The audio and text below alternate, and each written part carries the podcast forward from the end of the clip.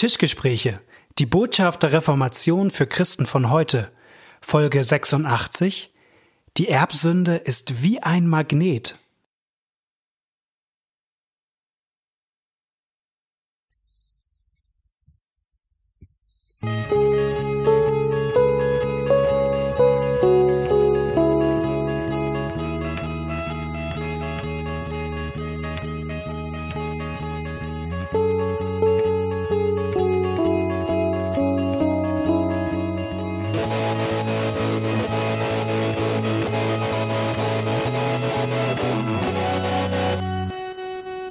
Herzlich willkommen bei den Tischgesprächen zu einer neuen Folge. Wir, die Tischgespräche, sind ein Podcast, der von der Reformation lernt, von dieser befreienden Botschaft, die die Reformatoren damals vor 500 Jahren entdeckt haben.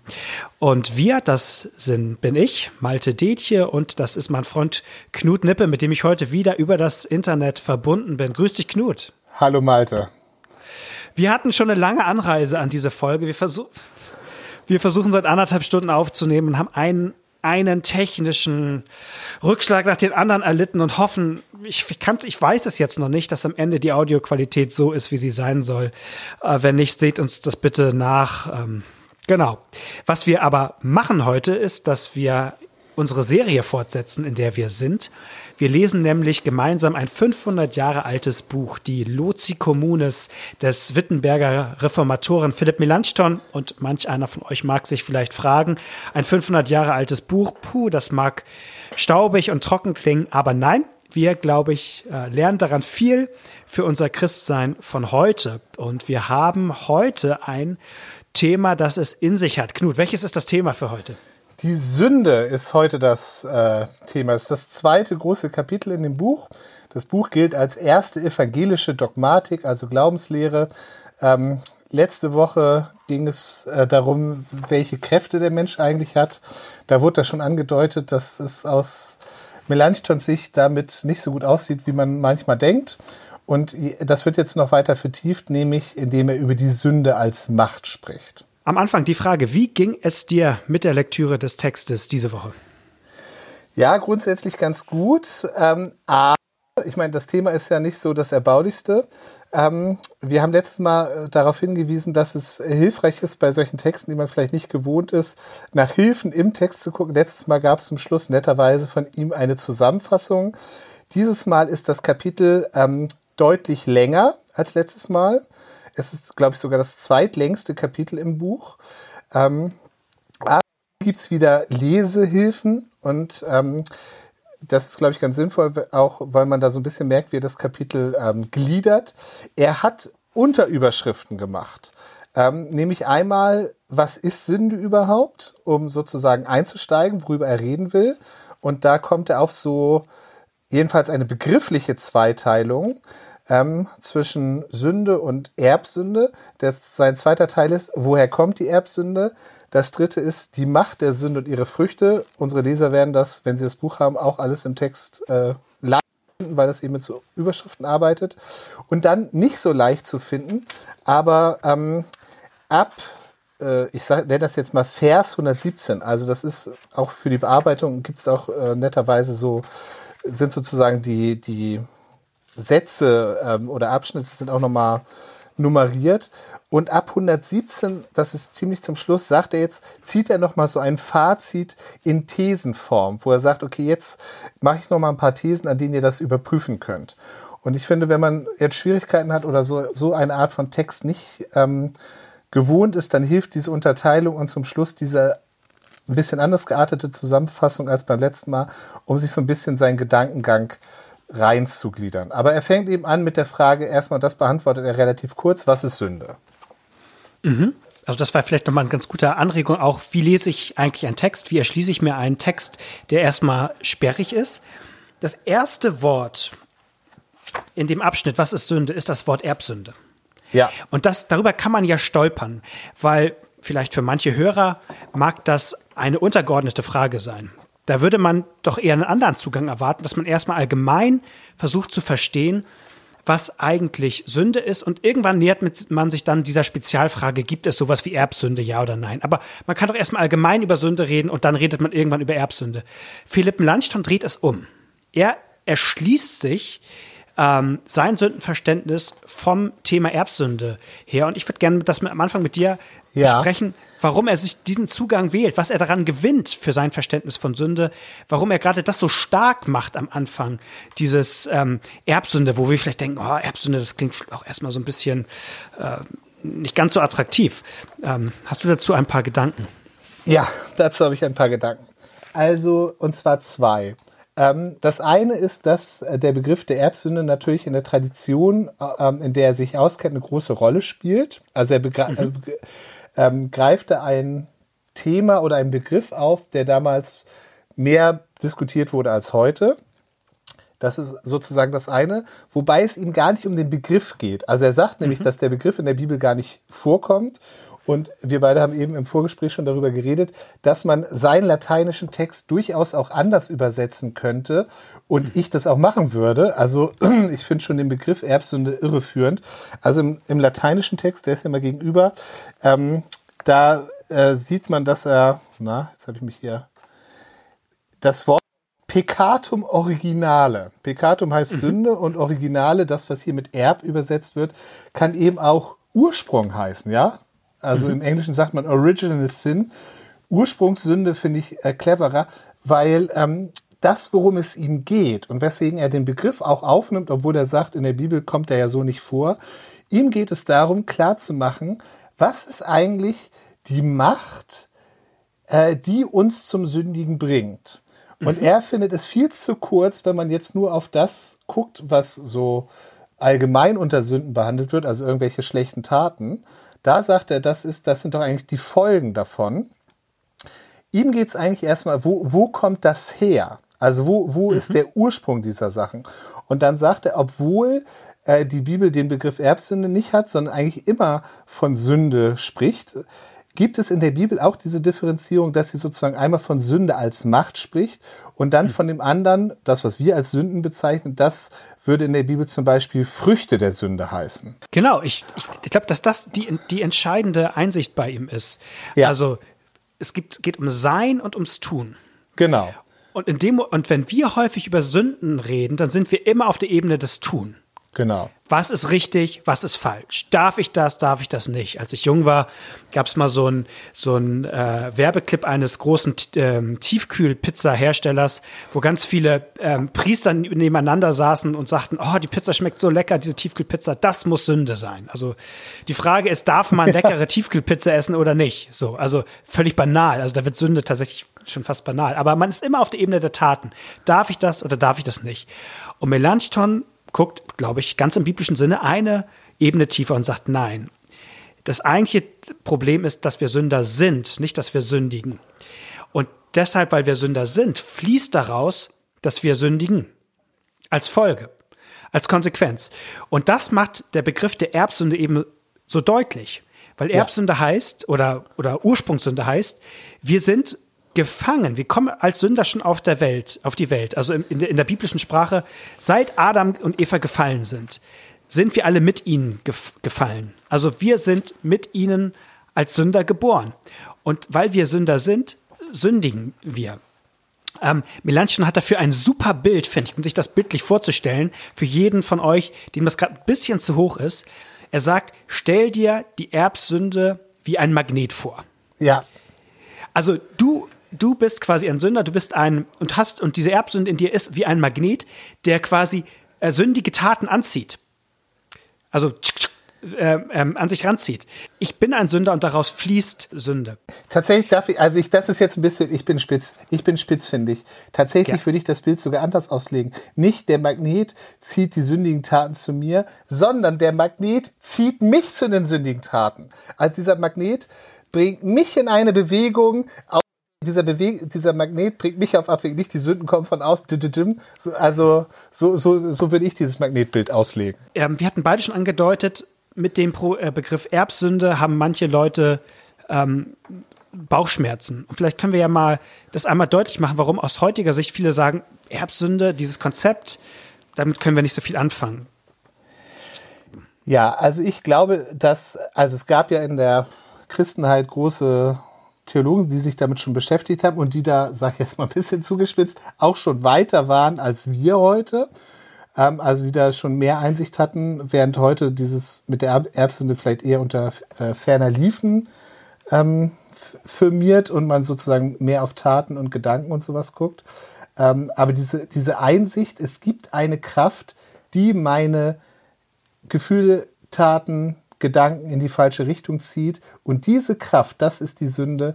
Das, das findet man bei Paulus und das findet man dann auch später bei anderen ähm, christlichen Theologen. Einer, der da sehr berühmt ist, ist Augustin, ja. der Kirchenvater Augustin. Also das, äh, bei dem findet man ganz tolle Sachen. Das Problem bei Augustin ist, dass Augustin auch irgendwie in seiner Jugend sexuell ein bisschen über die Stränge geschlagen hat und deswegen ähm, auch so ein bisschen, ich sage jetzt mal, ein überscharfes Verhältnis zur Sexualität hat und manche seiner Bilder dafür, mhm. wie, wie Sünde zu verstehen ist, dann immer sexuell sind. Ja, also, dass man das auch bei ihm so verstehen kann, ähm, also zum Beispiel, weil im Moment deiner Zeugung deine Eltern eben nicht äh, gelassen und selbstlos waren, sondern äh, beide äh, sozusagen gerade von einer Begierde getrieben wurden, kann man das so verstehen, dass sozusagen durch, durch die Zeugung sich die Sünde vererbt. Ähm, und das ist, das ist aber schon eine Überinterpretation dessen, was in der Bibel genau. steht. Ja, also, es, dass ich, dass ich ein Sünder bin, liegt nicht an der, äh, fehlenden Selbstbeherrschung meiner Eltern im Moment meiner Zeugung. Ähm, auch wenn das Augustin vielleicht mal als Bild gebraucht hat. Also ich finde, dass man bei Augustin ganz viel lernen kann, aber an der Stelle, wo er versucht, das sozusagen anschaulich zu machen. Und da sagen natürlich zu Recht Leute, hey, hey, Moment, wieso das denn? Ähm, es ist ja nur nicht so, dass Sex an sich was Schmutziges wäre und dadurch. Ähm, also deswegen gibt es da manche Sachen, die sozusagen damals von einem der besten Sündentheologen, die wir so in der Kirchengeschichte hatten, auch nicht gut gesagt wurden und das nimmt man zum Anlass, um alles über Bord mhm. zu schmeißen. Ich glaube, die eigentlichen Gründe, das über Bord zu schmeißen, sind ganz andere. dass nämlich dieses Sündenverständnis, was wir bei Paulus finden, was Augustin rausarbeitet, mit dem modernen und autonomen Menschen schwer zusammenzudenken ist. Weil nämlich ein anderes Argument hier auch wäre, jeder ist im Grunde für sich selbst verantwortlich. Also dass mir genau dass mir die Sünde eines anderen zugerechnet wird, das ist irgendwie ja. anstößig. Was kann ich denn dafür, dass Adam und Eva da von dieser Frucht gegessen haben? Das ist doch nicht äh, mein Bier. Ja. Also, ähm, wieso soll ich dafür die Konsequenzen tragen? So, das ist so der, der, der Widerspruch, der, glaube ich, spätestens so seit Immanuel Kant ähm, sehr prominent da ist. Äh, es gibt nicht sowas wie Stellvertretung. Jeder ist am Ende, steht für sich selbst, für Gott. Jeder fängt bei Null an, sag ich mal, etwas ja. ins Blaue gesprochen. Äh, ich finde, eine große Stärke ist, dass wir der Falle des Moralismus entgehen können. Weil wir sonst, wenn wir über Sünde reden, nämlich so, so leicht dabei sind, ähm, immer nur auf diese einzelnen Taten zu gucken. Und da wird es schnell ähm, Moralin, weil immer dann die Frage ist, ja. das ist eine Sünde und damit eigentlich immer mitschwingt und eigentlich könntest du es auch vermeiden. Ja, genau. Und die Chance, wenn man tatsächlich den Menschen grundsätzlich als von der Macht der Sünde bestimmt, weil er einfach unter der Ursprungssünde steht.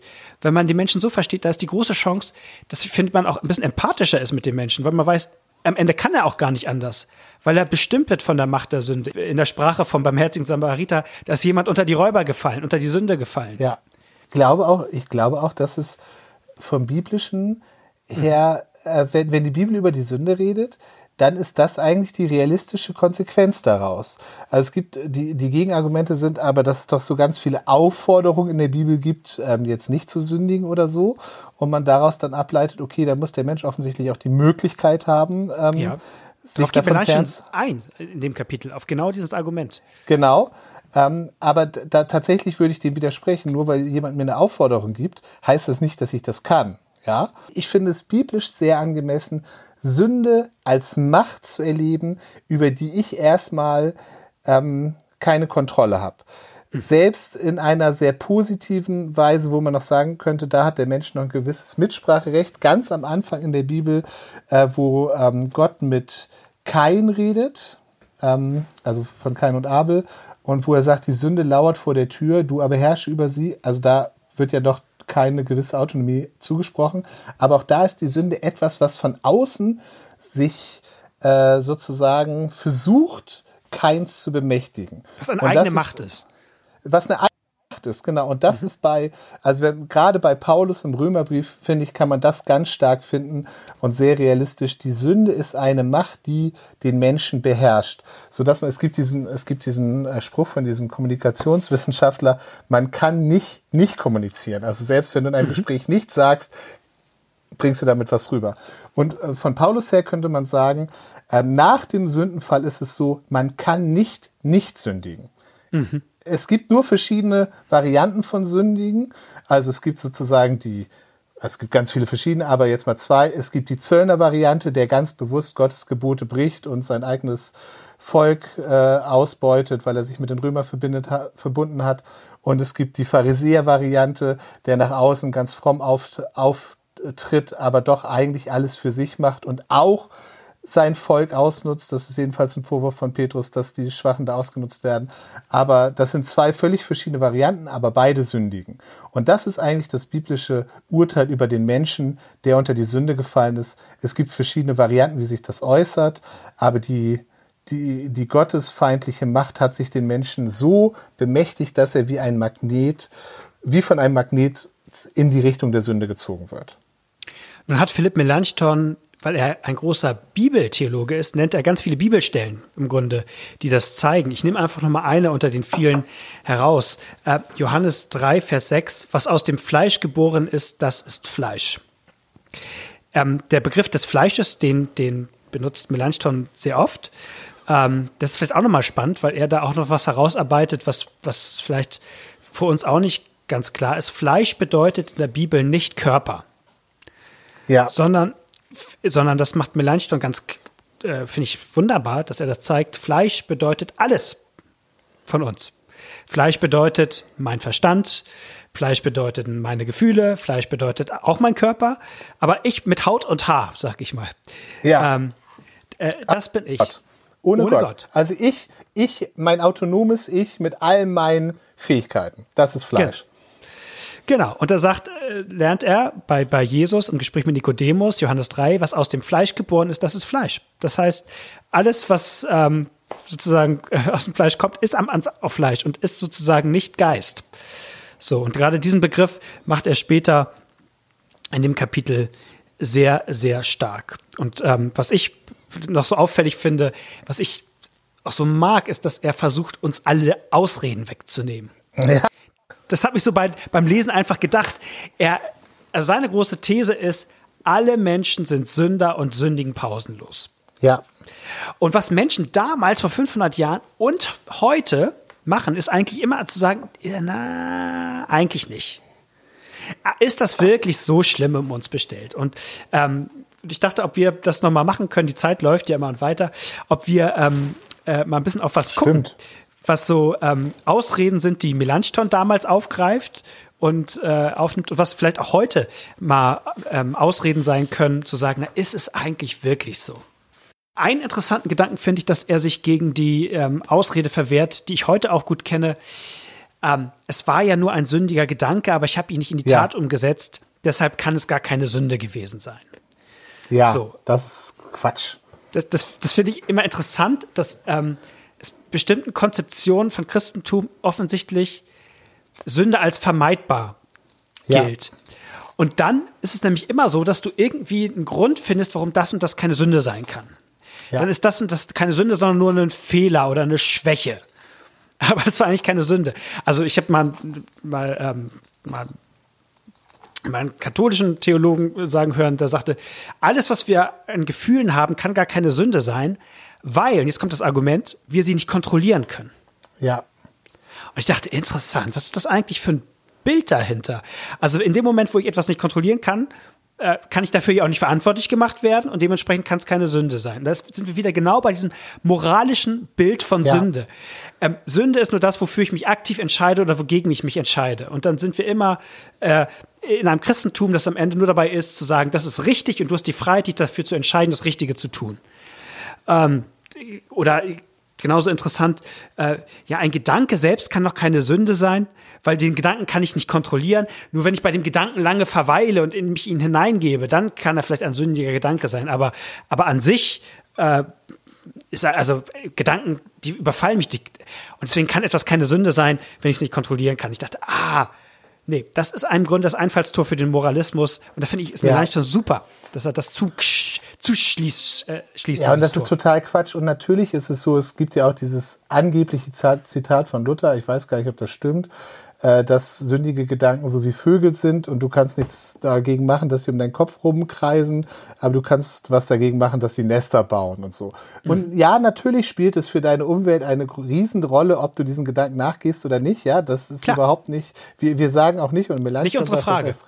Ist, ist überhaupt, natürlich äh, ist es ein Unterschied, ob ich dem nachgehe oder nicht. Nur wenn es darum, dieser Gedanke verrät mir was über mich wer ich nämlich bin. Und ich muss das jetzt mal erzählen, ich muss das sehr, äh, sehr anonymisieren, aber da, ich war da wirklich erschrocken über mich. Ich weiß, dass ich während des Studiums gab es einmal eine Situation, wo ich einen anderen Studenten, der ein netter Kerl war, der in manchem seine Einschränkungen hatte, aber der auch große Gaben hatte, wie ich den bei einer Tätigkeit beobachtet habe, äh, während ich irgendwie ein Buch las. Und dann schoss mir der Gedanke durch den Kopf, den könnte man bestimmt richtig gut fertig machen. Und Malte, es, ich hatte nie was getan. Ich hatte keinen Grund den, ja. Aber irgendetwas in mir scannt Leute da drauf, ob man sie fertig machen kann. Nur, nur, falls man braucht oder so. Verstehst du?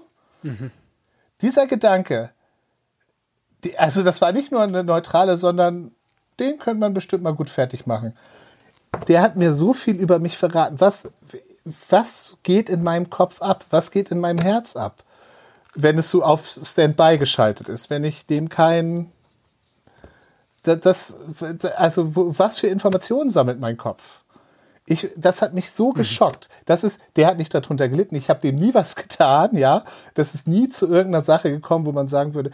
Aber die, dieser Gedanke, da bin ich über mich erschrocken und habe gedacht, was ist in mir drin?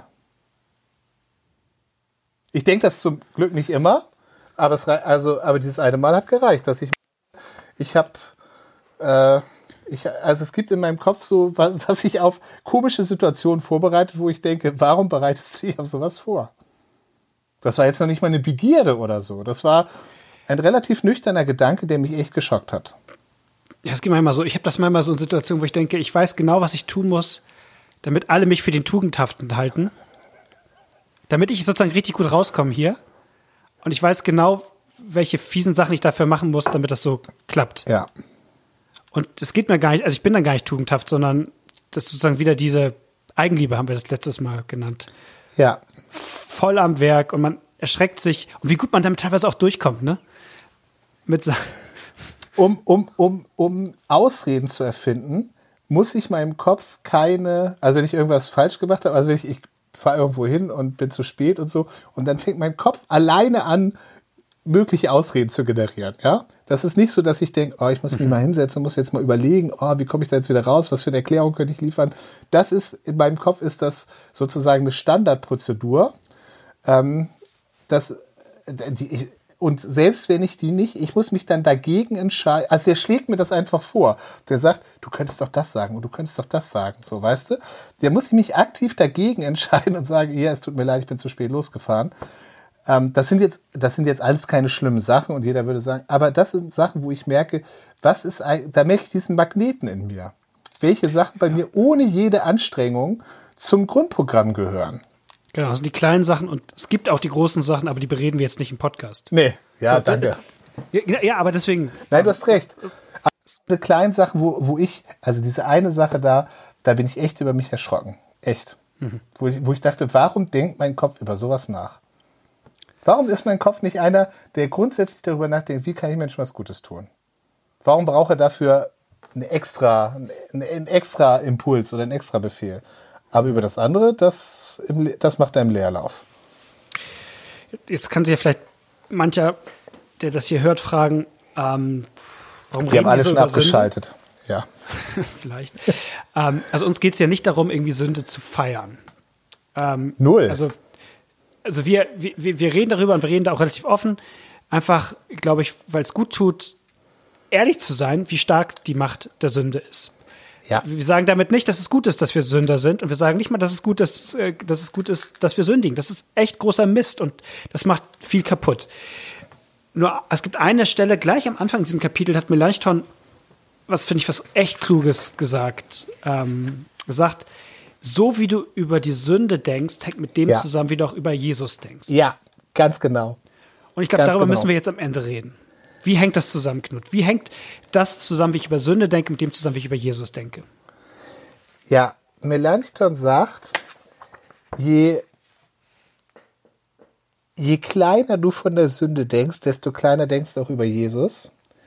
Und je mächtiger du über die Sünde denkst, desto mächtiger denkst du auch über Jesus. Und da hat er recht. Weil erst wenn ich erkenne, wie mächtig die Sünde ist, erkenne ich, wie ohnmächtig ich bin, wie viel Hilfe ich brauche und was Jesus schafft und bringt.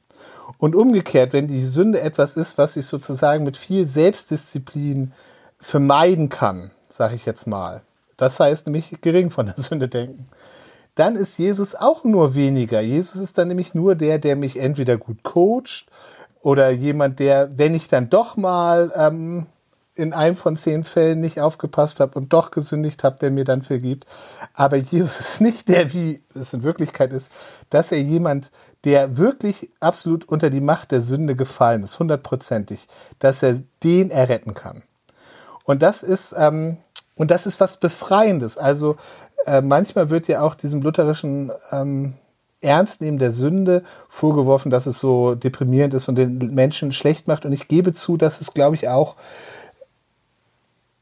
eine Art Redensweise darüber gibt, in der das so passiert. Ja, wir sind alle schlecht und man darf sich über nichts freuen und egal, was dir einer tut, du musst aber denken, er hat bestimmt was Böses im Sinn oder irgendwie so. Ähm, ich gebe zu, das ist ein Thema, wo wir vielleicht äh, üben müssen, das äh, richtig rauszubringen. Denn was gemeint ist, dass man sich, dass es eigentlich eine Befreiung bedeutet von falschen Ansprüchen an sich selbst, äh, die, die, die, wo man eigentlich heucheln muss vor sich und anderen, um die einzuhalten. Und eine Befreiung, sich darüber zu freuen, wie mächtig Jesus tatsächlich ist. Und bei ihm die Zuflucht zu suchen. Und das ist was, es gibt diese, ähm, äh, diese amerikanische Seite äh, mockingbird.de, wo ich immer Artikel früher gelesen habe. Zurzeit habe ich da auch gar keine Zeit. Und die, ähm, ich weiß gar nicht, ob die Melanchthon kennen, aber die fassen das auch zusammen. Die sagen, Low Anthropology ist ähm, High Christology und umgekehrt. Also Ja. je, je schwächer du vom Menschen denkst, desto stärker denkst du über Christus und je stärker du vom Menschen denkst, desto schwächer denkst du über Christus. Und ich finde, die Begründung liefert hier Melanchthon tatsächlich. Wenn ich den Theologen-Nerd einmal kurz äh, rausholen darf, ähm, es gibt den schönen Satz, der arianische Christus ist der perfekte Heiland für den pelagianischen Menschen. Jetzt denkt man, boah, was Genau. es gab sozusagen die altkirchliche ähm, Irrlehre, dass manche gesagt haben, Jesus ist gar nicht Gottes, äh, ist gar nicht Gott, sondern ist nur ein ganz großes Geschöpf. Also ist sozusagen Ja. auf, auf unserer Seite. Und es gab eine andere Häresie, das waren die Pelagianer. Äh, die haben dann gesagt, Und die gibt's bis heute. Und die gibt es eigentlich ehrlich gesagt bis Ja, heute. nein, wirklich bis heute. Die nennen sich nur nicht so. Richtig. Aber faktisch gibt es die, die sind ziemlich verbreitet, wenn man. So, ja, komm, erklär die mal. Genau, und die sagen eigentlich schon, ja, wir können schon durch unsere eigenen Kräfte ähm, uns äh, so leben, wie Gott es von uns möchte. Genau. Wir brauchen Disziplin und so weiter und vielleicht, wenn wir, wenn wir dann mal ausrutschen, dann soll er die einzelnen Ausrutscher vergeben. Aber das sind sozusagen immer Ausnahmen. Aber wir brauchen nicht die hundertprozentige Vergebung für alles, weil wir im Genau. Laufe unseres Lebens immer besser sind. Und dafür braucht man dann auch kein, kein Gott, der Mensch wird, sondern dafür reicht dann eigentlich auch so eine Art Trainer, so ein Coach, Genau, der ihm Vorbild. hilft.